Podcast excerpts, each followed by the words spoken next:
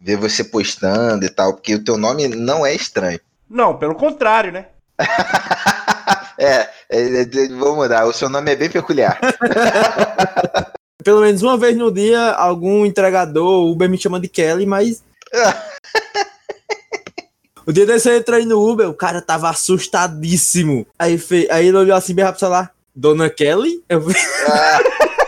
O cara pensou que era um assalto. Eu vi, não, é Kelvin, lê direito aí.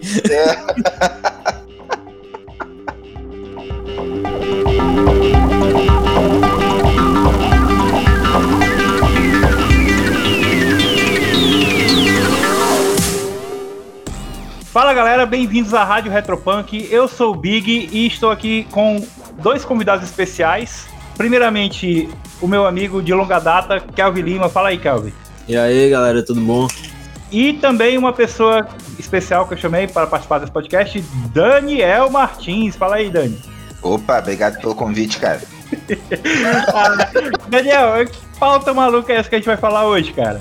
Mano, a gente vai falar sobre eu não sei se eu chamo de gênero de jogos, ou cenários de jogos, ou estilos de jogos renegados. Aqueles que, por algum motivo, não são jogados. E aí a gente vai transitar tanto em confabular um pouco sobre por que, que eles não são jogados, tipo Velho Oeste, sci-fi, coisas assim, quanto por que, que a gente não gosta de jogar. E tem uma pauta aí que você fez e você sabe melhor que eu.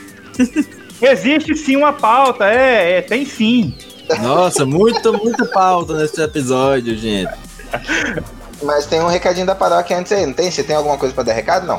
Não, eu tô com preguiça de abrir e-mail. Fala só o teu ainda. Então tá bom. Galera, recado importante: The Dark Eye tá financiado. A gente fez uma alteração no projeto. Se você não tá sabendo do que eu tô falando, Procura nossas redes sociais, já tem postagem sobre isso, tem vídeo, a gente já falou um bocado. Então The Dark Eye tá vindo pro Brasil. A gente tem agora mais 30 dias para chegar nas metas extras. Então é só você entrar em catarse.me barra TDEBR, vai ter link aqui em algum lugar, apoia The Dark Eye, porque o livro tá vindo, agora é só correr pro abraço. Beleza.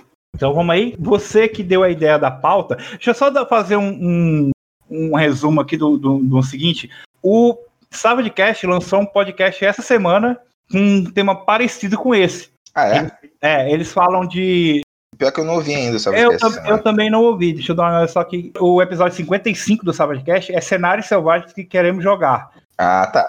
É diferente, né? É diferente. A gente quer fazer um que a gente não joga, mas eu queria dividir o seguinte: a gente não joga porque né? Porque, porque não pode, porque não quer, porque não sabe, e, e talvez uns que a gente não joga, mas gostaria de jogar. Curtiu aí o assunto, terminou de ouvir esse podcast, vai lá ouvir o, o Sabadcast também, que é voltado para Sabbath Worlds. É igual, mas diferente, ouvindo você entende. Isso aí. Daniel, quer começar puxando aí? Cara, eu quero. Então, qual, de onde veio é, a ideia de eu puxar essa pauta com a galera? eu tinha um, um gênero específico de, de RPG que eu me interessava zero. E isso responde uma pergunta que você me fez pré-cast aqui, Big. Hum. Não gostava, não tinha interesse nenhum de jogar, não via, cara, como eu me interessar por esse tipo de jogo, que era Velho Oeste. Hum. Ah. Hum. E aí, isso se quebrou um belo dia com um cenário maravilhoso chamado Deadland. Caraca, é... joguei Deadlands e falei, velho do céu. Quando eu acabei de ler o livro, falei, mano, eu tenho que jogar esta porra. E, e é aí que eu comecei a pensar, falei, mano, por que eu me interessei por Velho Oeste? E aí eu, eu me respondi algumas coisas. Por exemplo, que aqui a gente tem muito pouca referência, é, a gente não tem uma história tão ligada assim na cultura pop como um todo, não são tantos filmes abordando o tema, uma série de fatores. E aí hum. acho que a gente pode trocar uma ideia aqui, dando uma confabulada sobre isso. E aí Sim. eu vou começar, porque tem um outro gênero na minha cabeça aqui, vamos ver se ele já rola. Mas eu vou começar então por você. Queria saber, tem algum gênero que, putz, é, você vê assim e fala, cara, isso daqui não rola a mesa e você tem alguma ideia do porquê? Desenrola isso aí.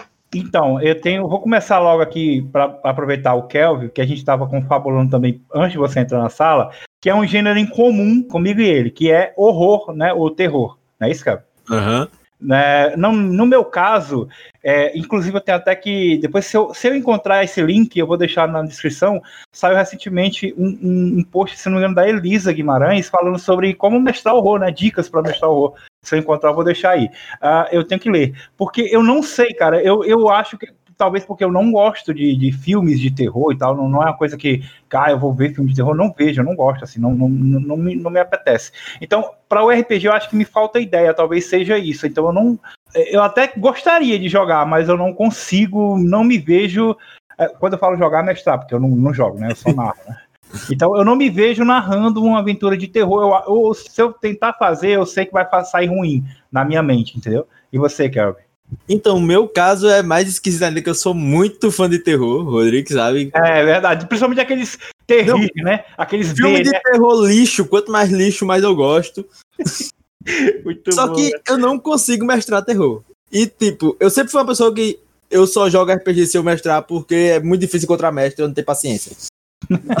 Você já tentou alguma vez assim? Então, eu já tentei escrever alguns materiais e tal, mas nunca sai uma coisa boa, eu nunca consigo pegar o clima e tal. Eu, que eu acho que terror exige muito você saber manter o clima da, da mesa ali.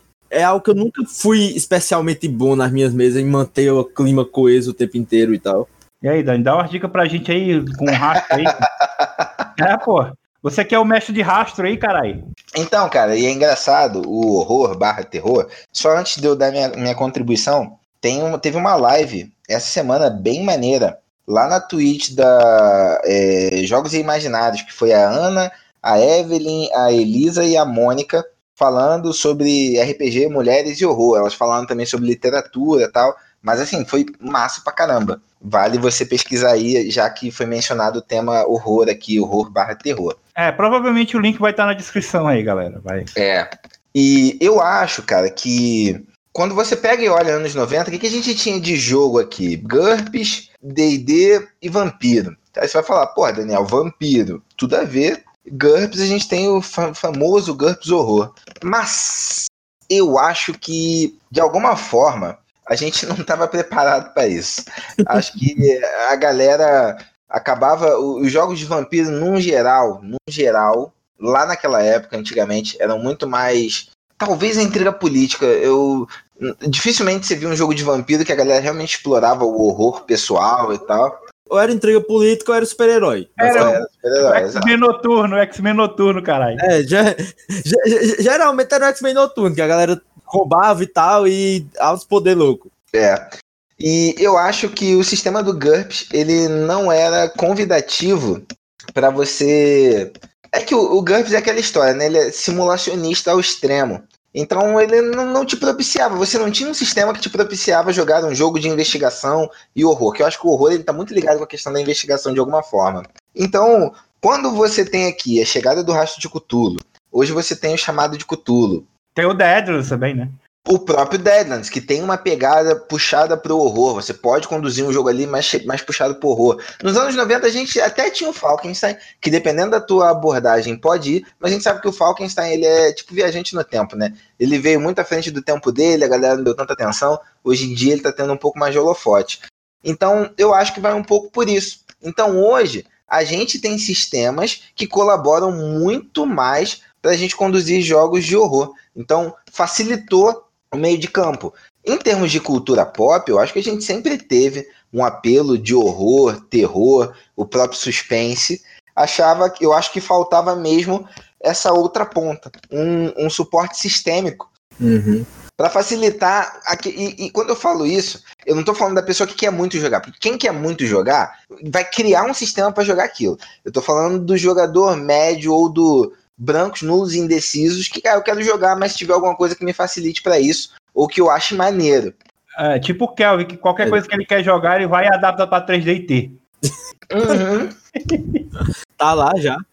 Acho que hoje a gente tem isso é, muito mais viável. Então eu já vejo muitos grupos que tem como mesa principal mesas de horror, principalmente envolvendo hoje jogos de Cthulhu. Coisa que há uns tempos atrás você não via. Você tinha jogos de fantasia medieval, você tinha os jogos de vampiro, mas aí vamos voltar. Dificilmente era um vampiro com esse enfoque no horror. Talvez hoje até role, mas eu nem vejo mais tanta mesa é, de vampiro assim hoje em dia. É, eu quero fazer uma pergunta. Mas você acha que o, o sistema, para você pegar o rastro de Cthulhu, né, e ler o livro, você acha que basta você ler um RPG para você, um cara que nunca narrou uh, nada de horror, ele ter ali a, a, o suporte que ele precisa para saber fazer, para conduzir a aventura no, no, nos termos do horror cósmico, que é a proposta do jogo, ou ele tem que, ah, tem que ler uns contos do, do Lovecraft, tem que assistir, a, tá, inclusive aí a, Lovecraft Country, né, que tá rolando aí a série na HBO, né? Como é que é? Você acha que já o livro em si basta ele ter o suporte suficiente para isso? Cara, eu acho que sim, tá? É claro que se você conhecer a mitologia, vai facilitar a sua vida. Você vai ter mais referências. Mas o livro em si, ele já te dá uma formatação bem legal. A parte dedicada a como narrar uma aventura, ela é bem rica, ela é bem explicativa. Acho que você consegue se achar bem. E o próprio sistema, o Gunshu, ele, ele já te fomenta a você colocar um suspense, a você trabalhar a forma de distribuir as pistas. Eu, vejo muita gente falando que ah, o Gunshu o, é só o personagem ter a habilidade de pedir a pista que ele já sabe tudo que está acontecendo. É que o Gunshu, nesse sentido, ele é um sistema que ele até exige uma preparação um pouco maior, porque você não vai ficar dependendo de rolagem. Ah, se o cara tirou uma rolagem ruim, o mestre tem que ficar enrolando para dar uma pista. Não, o mestre tem que trabalhar as pistas que ele quer dar e pensar como ele quer distribuir aquilo. E aí, quando o personagem vai fazendo as pesquisas dele nos lugares adequados, ele vai liberando aquilo em doses homeopáticas e forçando também a, aquele gasto de recursos, gastar os pontos de perícia para você ter um resultado maior e você saber mais coisa. Então, acho que o Gunshu ele já te dá essa, essa formatação, esse pré-molde. Aí, claro, a gente tem hoje também bastante coisa de aventura pronta que te dá isso. Vou dar um exemplo aqui bem clássico de uma aventura que eu adoro mestrar, já mestrei algumas vezes, e foi do, no nosso primeiro mês do Punk Verso. Para quem não conhece o Punk Verso, é o nosso financiamento recorrente. Então você apoia o Punk Verso, você tem aventuras dos nossos sistemas todo mês e uma revista que é a Holy Punkers também tratando sobre RPG. E no, no primeiro mês do Punk Verso a gente teve o Destino de Amélia, Cara, Destino de Amélia é uma aventura que você lê e tá ali. Tem o terror, tem o suspense, você já consegue pescar tudo. Então, eu acho que hoje a gente tem facilidade para ter jogos de horror que a gente não tinha antigamente. Não, isso eu, eu concordo bastante. Eu acho que é, até pouco tempo realmente não tinha sistemas fáceis em, em, português de você. Porque o sistema importa, afinal das contas, você tem um suporte mecânico, nem falou, importa bastante, ajuda, e não, não, não existia em português, nem o Rodrigo até falou aí. Qualquer coisa que você queria fazer, você tem que, a, que, a, que adaptar. Seja para GURP, seja para 3DT, seja para até DD, que eu já vi gente fazendo. Não sei como, mas não, não me meto com essa gente. Tira o Ravenloft, né, cara? Aqui em é, português, né? Mas eu nunca me mexi com isso, não. Tá, vou trazer um aqui.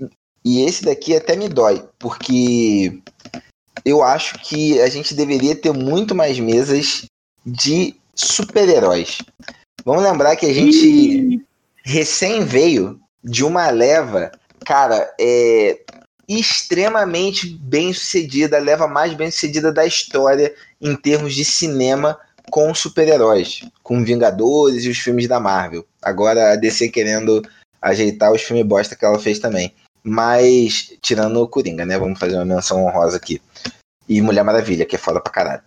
Mas, é, cara, a gente não vê, eu, por exemplo, não vejo mesa de suppers. E aqui eu já não tenho mais aquela desculpa para dar de falta referência na cultura pop, falta material que te incentive, porque a gente tem materiais dos mais variados sobre suppers. Vários sistemas diferentes, vários jogos, várias referências. Você tem Savage, você tem Mutantes e Malfeitores, Marvel. Cara, coisa.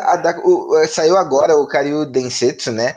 Que é outro. Cara, tudo bem que ele é mais focado para anime, não especificamente Suppers, mas eu acho que é um, é um tema que casa bem. É, eu traduzi o Icons da, da Redbox também, né? É, o próprio 3D velho. E aí uhum. a gente não vê, eu, por exemplo, não vejo essa profusão de mesas de suppers. O que, que vocês acham que rola? Eu fico muito feliz de ter chamado o Carlos para esse podcast, porque tem uma coisa que ele entende é desse negócio, dessa bagaça aí. Fala aí, cara. Pelo menos o que eu sempre senti com super-herói é que é mais empolgante você ver as histórias do que você jogar com um super-herói. Você jogar com um personagem super poderoso que faz várias coisas. Pelo menos do, do, meu, do meu ponto de vista, ele não tem tanta graça assim. Uhum. E eu acho que tem muito disso. Eu acho que todos os sistemas super-herói, obviamente, deixam você ser literalmente super-herói, né? Da minha experiência pessoal, pelo menos, eu acho que não tem tanta graça você jogar com esse personagem pra praticamente um deus e tal. Mas você acha que não tem dois apelos, por exemplo?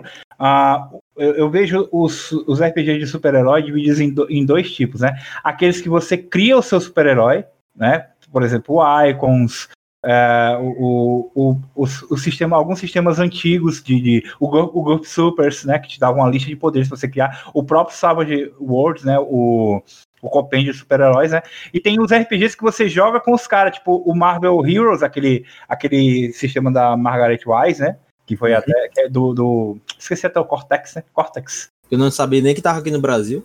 É, não, não veio pro Brasil, não, mas... Ah. É, então, mas que você joga com, com os você tem a ficha, você não cria o personagem, você joga com o Wolverine, com o Homem-Aranha, entendeu? Uh, o, o, porque isso aí vem um pouco daquele Marvel Super Heroes dos anos 80, que você também não uhum. criava o personagem, você jogava com os, com, com, os personagens da Marvel, só que naquele tempo era tudo desbalanceado. Você tinha o Hulk feito com 2 mil pontos e o Homem-Aranha com 1.100, era uma bagaça muito louca. Mas você acha que nenhum dos dois tem apelo? Assim, eu acho que talvez o que você cria mais super-herói talvez tenha mais um apelo. Tem um apelo maior. Na verdade, acho que tem um apelo bem maior do que você jogar com o Homem-Aranha, por exemplo. Porque o Homem-Aranha é o Homem-Aranha. Uhum. Sei lá. Eu acho que, pelo menos, como em um RPG, você criar o seu personagem, se dar uma personalidade a ele, é sempre mais interessante. Dani. Então, eu tenho uma tese que eu tava matutando aqui agora enquanto você falava. Que eu, eu, eu, eu vou jogar aqui, pode ser que a gente aqui mesmo já refute. Mas, no geral, eu vejo os jogos de super-heróis muito um toolkit, um kit de ferramentas para você jogar um jogo de super-heróis e não um cenário de super-heróis. Uhum. O que, que eu tô querendo dizer? Normalmente você pensa no jogo de super-heróis para isso e vai para um caminho meio vamos jogar no mundo da Marvel, vamos jogar no mundo da DC. É, porque eu tava pensando, tem um jogo de super-heróis que eu sou louco pra, pra jogar, é, para jogar, para trazer pra cá, que é o Necessary Evil, que é um hum. cenário de Savage Worlds, onde os heróis. É, tá tendo uma invasão alienígena, os heróis todos já se lascaram, só sobraram os vilões para defender a Terra. Então você é um vilão que tem que se colocar nesse papel de mocinho. O, o atrativo do Necessary Evil é justamente a ideia, o plot, não o fato de jogar com super-herói em si. Você subverte o, o, o básico do, do, do, gênero, Só né? que eu vi já, já pareceu infinitamente mais interessante do que jogar Mutantes Malfeitores, por exemplo. Infin, infinitamente, um milhão de vezes mais interessante. Não, então, e é que acho que quando a gente fala de jogo de supers, a gente fala muito, por exemplo, o compêndio de superpoderes. O compêndio de superpoderes, ele vai te dar ferramenta para jogar jogo de super-heróis. Ele não vai te dar necessariamente um cenário com um plot. E aí, quando eu disse que a gente tem um caso que pode refutar essa ideia, é que a gente tem o próprio caso do Mutante Ano Zero, que é um jogo do, da Pensamento Coletivo, que é um jogo massa pra caramba, com um cenário legal, mas que aí também não é, eu não vejo tanto. Então, é só um, um contraponto, mas ainda acho que o maior, a maior questão é essa de você ter é, pouco cenário atrelado ao sistema, ao, ao gênero, à ideia do jogo. É, eu só queria deixar registrado que a melhor mesa de, de supers que eu joguei, uh, que foi só um, tipo meia sessão, não foi nem uma sessão inteira. Uh, e eu, como jogador, foi viu, Kelvin, o Kelvin conhece, foi, foi, foi a mesa que o Thiago Coroa mestrou pra, pra gente, pra mim, pro Max, pro Matheus, lá em Arraial do Cabo. Eu, eu era, a gente jogava com no sistema da Marvel, né? Que é esse Cortex, só que com personagens da DC, eu era o Superman. Mas eu, tipo, eu tava. Eu, é aquele negócio, o cara é tão poderoso, velho, que eu ficava me. Eu, eu, eu, investi mais na interpretação, assim, de tentar interpretar o Clark, né? Super poderoso e consciente dos poderes dele, do que, assim, ah, vou lá, porque às vezes o cara pega tanto poder, é, acha que é GTA, né? Ah, vou matar uma velhinha na rua. é, tem as paradas dessas. Mas eu, tipo, eu fiquei mais concentrado assim, porra, eu sou o Superman, eu tenho que agir como um cara ultra hiper poderoso que, que, é, que é bonzinho e tal. Mas eu, eu, gostei, eu achei bem bacana. Eu queria até ter continuado. Eu acho que o que o Daniel falou é bem, é bem pesa bastante também essa questão de que, cara, eu, eu não vou dizer que eu já li vários sistemas de super-herói que no Brasil e tal, mas o último que eu vi plot em sistema de super-herói foi Gump Sups com o pequeno su suplemento lá do cenário do Carta Selvagem, do, do Martin, do Carta Selvagem. E, tipo, aí era um mundo super-herói até era interessante, mas não deixava de ser bem padrão, assim. Mas de resto, geralmente é isso aí mesmo. É um monte de poder, um monte de coisa para você criar o seu boneco. e você vai jogar no ADC, no mundo da Marvel, no mundo da DC e tal. Eu, eu não sei se tem tanto apelo assim. Ah, então eu acho que pra gente, a galera que sentir que tá tendo esses esse problemas que a gente levantou aqui, pode começar aí por, por, por, pelo Necessary Evil, né? Subverter alguma coisa do, do padrão para tornar mais interessante, né? Eu, eu, eu, eu recomendo assistir The Boys, né? Quem, quem, não viu ainda. É, outro animal, cara. É. Animal. Os caras pegam o padrão que você espera de super-herói e subverte. Então, acho que é isso que tem que fazer com. Enquanto, enquanto no, no horror você tem que ler mais do horror para poder aprender, o, o herói você já leu demais. Você tem que mudar tudo que está acontecendo lá para poder Exatamente. fazer funcionar. Eu, eu super jogaria um jogo no cenário de The Boys você sendo parte dos The Boys. ah, muito bom. Boa, boa, boa. Cara, mas isso funciona, eu acho que para o horror também. Por exemplo, você pode jogar uma campanha de horror com uma pitada de humor ácido no Hora de Aventura. Você pode jogar um jogo de horror. Meio Rick e Morty, assim, né? É, até mais, mais pesado um pouco. Você pode jogar um, um jogo de horror pra Falkenstein, que nem eu falei, que é um jogo que tem esse ar meio vitoriano e tal. Então, essa, esse plot twist com a ideia do, do, do, do, tipo de jogo, a ideia padrão do jogo, eu acho que funciona muito bem também pro horror. Existe meio que literalmente um jogo que eu sempre quis muito jogar, não nunca, nunca me interessei em mestrar, mas eu sempre quis muito jogar, que a gente já falou aqui, que é exatamente o Vampiro. Que eu não conto dentro do horror, pelo motivo que a gente já falou, que geralmente campanha de vampiro não é sobre horror. Ou você é. Ou você é X-Men ou você é um político? Eu quero falar porque é um, eu, eu sou um revoltado com campanha com jogo de zumbi. Foi mal Terra Devastada, eu sei que é, é um jogo muito adorado aqui, pessoal. É, eu sei, mas é, é eu não consigo, cara eu não, eu, eu não consigo é, gostar. Eu acho que veio naquela onda. Tem uma galera que, pô, o Fernando curte muito, ele até, sempre que ele pode, ele fala do Terra Devastada e Selvagem, que ele escreveu, né? Ele é um cara fanzaço de Zombicide. Eu fui lá na casa dele jogar Zombicide, os caras são. A galera lá dele é pirada nesse jogo de tabuleiro. E aí aqui no Brasil teve teve o, o, Shotgun Diaries, e teve a série do The Walking Dead, e os quadrinhos. Cara, o que, que vocês vê tanto em zumbi, pelo amor de Deus, velho? Cara, eu faço a mesma pergunta. Assim, eu já gostei mais de zumbis, mas hoje em dia acho que, que saturou tanto que eu nunca tive vontade de levar isso para RPG. Então eu vou ser o do contra aqui, porque eu me amarro. Eu já mestrei muito Terra Devastada, inclusive sempre que eu posso, eu mestro, eu quero fazer uma stream de Terra Devastada na nossa Twitch. Cara, eu acho. Não, Terra Devastada eu... a galera curte pra caralho, velho. Curte com força. Então, eu, eu, eu acho maneiro pra caramba. Concordo que, assim, num geral, a gente não vê um jogo tanto de apocalipse zumbi, mas aí eu acho também que ele já é um subgênero, né? Eu colocaria ele de alguma forma dentro do terror, assim. Uhum. Um, eu entendo também quem não gosta, porque dependendo da abordagem, para você fazer uma coisa assim que, que fique original, maneiro, você precisa ter um pouquinho de trabalho para você fugir do lugar comum de só estamos aqui numa comunidade, precisamos sobreviver. Por mais que a ideia inicial pareça essa, mas quando você for jogar, tem que ter alguma coisa a mais ali por trás que quem está jogando não espere.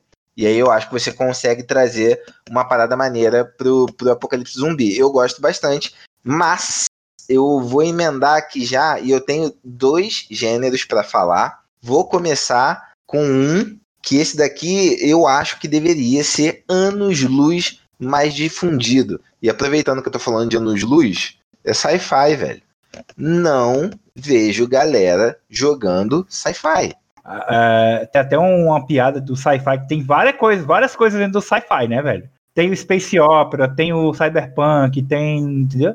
Mas eu não vejo nenhum deles, cara. Eu não vejo galera jogando aventura meio tipo. É, agora vai sair o Alien RPG. Mas uhum. eu não vejo galera jogando aventura tipo Dead Space. Eu não vejo galera jogando muito. É, nem Star Wars, cara. E olha que Star Wars Eu é ia um... perguntar pro Kelvin se Star Wars é sci-fi, Kelvin. Star Wars é fantasia, né? não era ficção científica, né?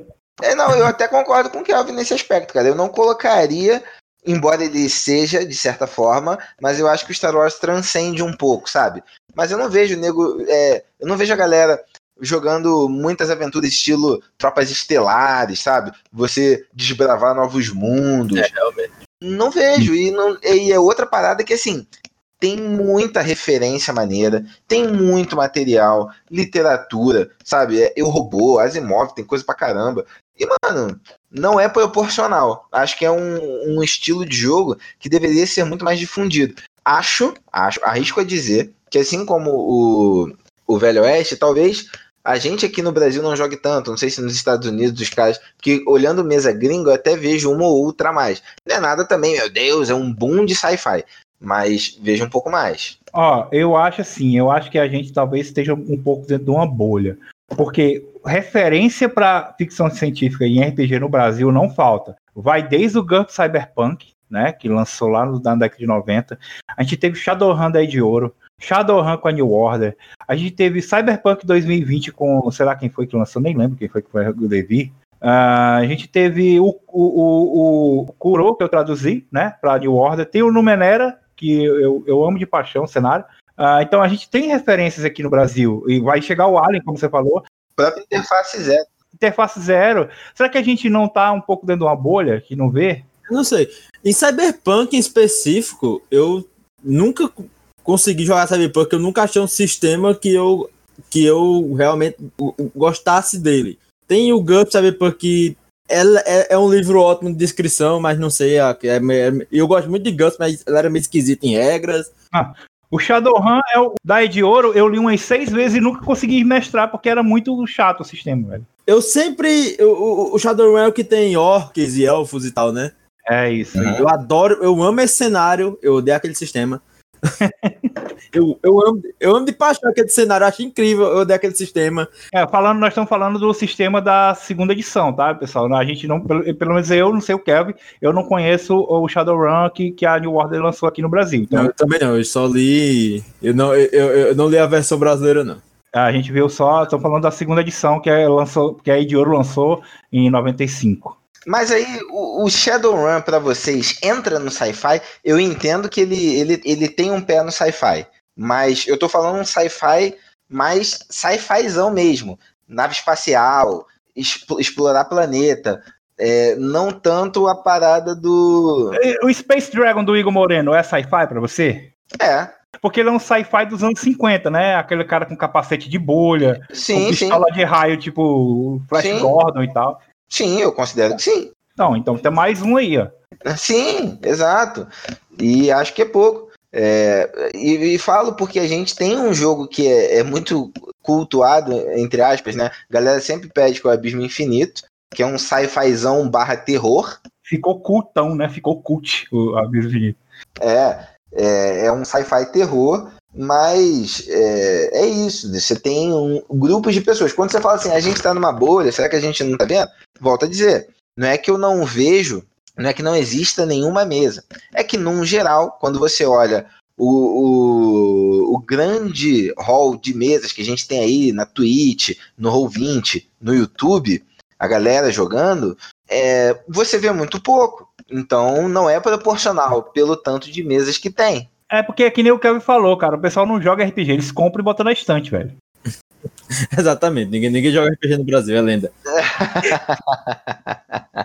é, tem muito disso.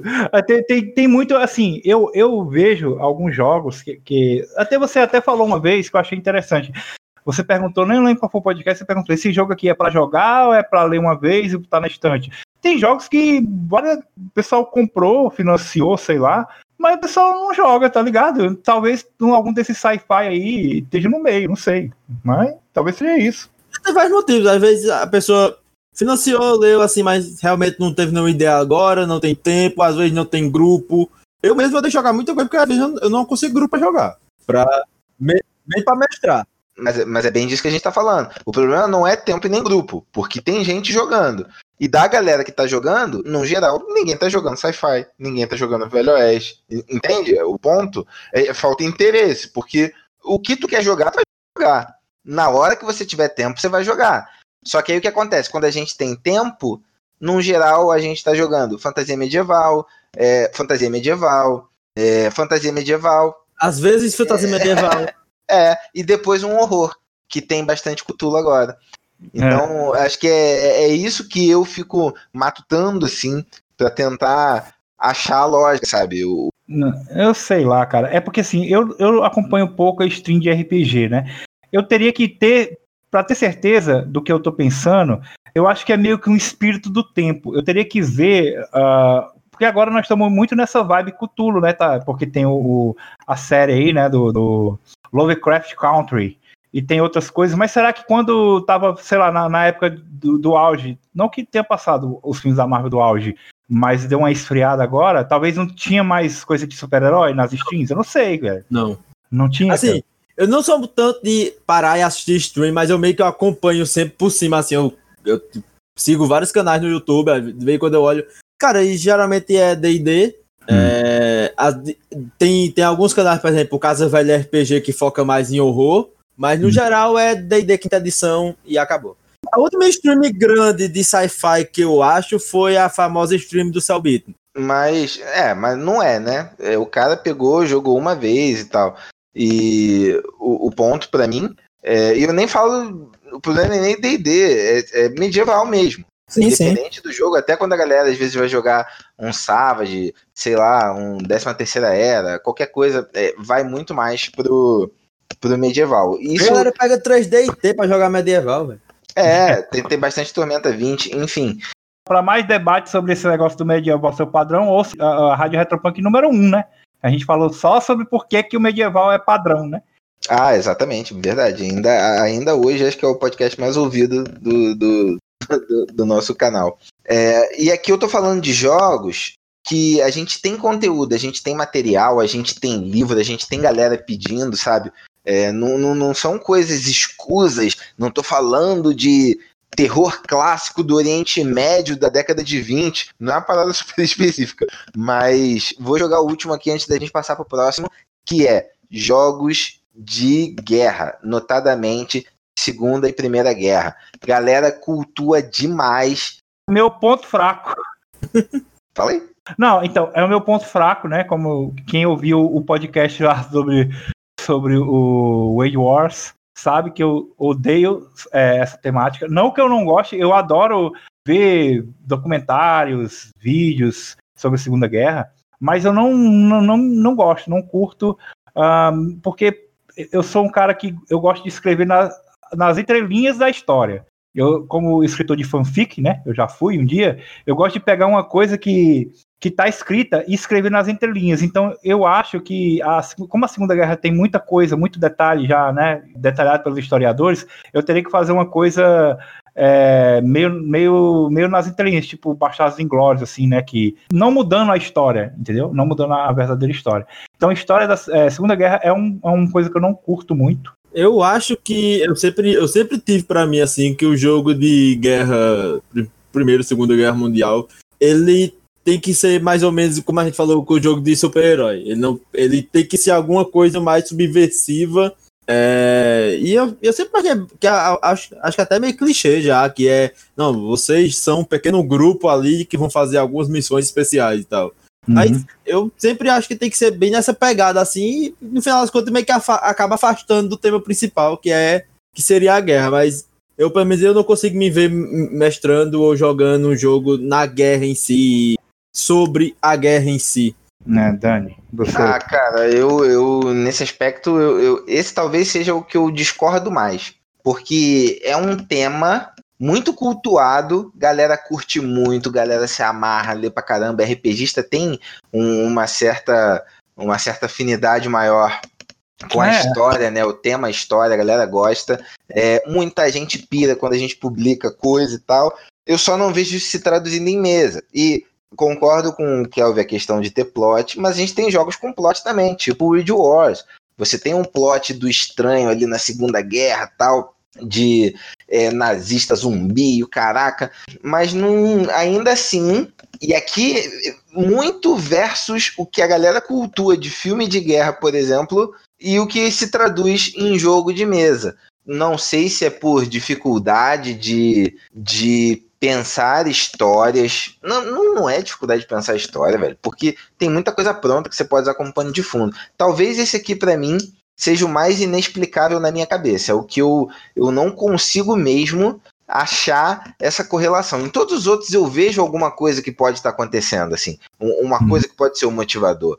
No jogo de Segunda Guerra, hum, não, não consigo ver tanto, cara. Tem, tem dificuldade. Tem algum, algum gênero pra gente, já que a gente vai encerrar, né? Que acabou aqui nossa, nossa, nossa pauta. Nossa pauta que existia, hein? existia uma pauta sim, gente, tá? Uhum.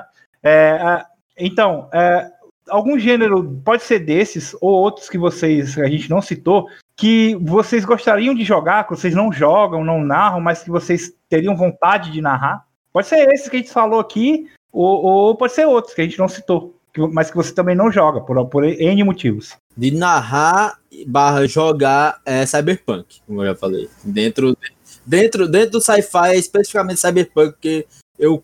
É a mesma coisa de terror, eu curto muito cultura e literatura cyberpunk, mas eu não consigo jogar cyberpunk. eu, eu, no meu caso, eu, eu, eu ficaria com, como eu já falei, né, o horror e o terror, porque assim, como o Daniel falou, é, tem muito a ver com investigação, né? E eu me considero um bom narrador de mistérios, assim.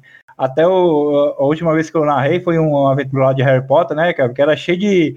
Era um quebra-cabeça que o pessoal tava juntando as partes. E aí o pessoal sempre achou, deu, me deu um feedback que tava legal. Então eu gosto muito. Ah, de... de Bragança ainda espero o final dessa aventura. É, isso aí. E aí. É, é, eu gosto, porque eu sou um leitor de Agatha Christie, né, de, há muito tempo, então eu, eu curto muito criar mistérios. Então, é, eu já fiz aventuras de detetive, assim, de, da galera ser investigador, estilo Hercule Poirot, mas eu nunca eu nunca consegui é, transformar isso usar essa vantagem que eu tenho essa qualidade como narrador de mistérios para uma coisa que é, é, é a cara do, do que, que, é o terror o horror, o horror cósmico no caso né do, do, do, Lovecraft. Então eu acho que eu, eu deveria me dedicar um pouco mais para poder usar essa qualidade que eu tenho de, de narrar mistérios e quebra-cabeças e, e, coisas secretas para acho que daria se eu aprender a narrar horror né o terror mesmo Lovecraftiano, talvez fique legal. Eu acho que é isso. Eu vou deixar aqui o meu convite, então, para que você exercite isso, mostrando pra gente uma stream no canal da editora. Só larguei a polêmica e saí fora. Rolou! É. Intimou! o, o Kelvin com certeza vai. Eu não tenho. Eu não, eu não vou aparecer na câmera. Mas a gente não. A gente Lembra do, do programa do Adnet antigamente, o 15 minutos? Que tinha o Kiaba, o maluco que sempre aparecia de máscara? A gente arruma a máscara pra você, velho. Vai ficar uma beleza. Ah, tá. Beleza. pra mim, e aí é, é, um que eu já mestrei bastante e faz tempo que eu não mestro, que é Suppers. Eu gosto de mestrar Aventura dos Super-Heróis, já mestrei muito, mas faz anos que eu não volto em Aventura dos Super-Heróis. E dos que eu nunca mestrei assim campanha, eu fico com o sci-fi. Sempre gostei, já joguei algumas, mas nunca mestrei uma aventura assim de sci-fi. Acho que devo ter mestrado. Se mestrei, mestrei uma one shot, mas nem, nem me lembro agora assim de cabeça. Então, quero mestrar uma um, um sci-fizão maneiro, louco, com nave, com ET, com a parada toda. Pode crer.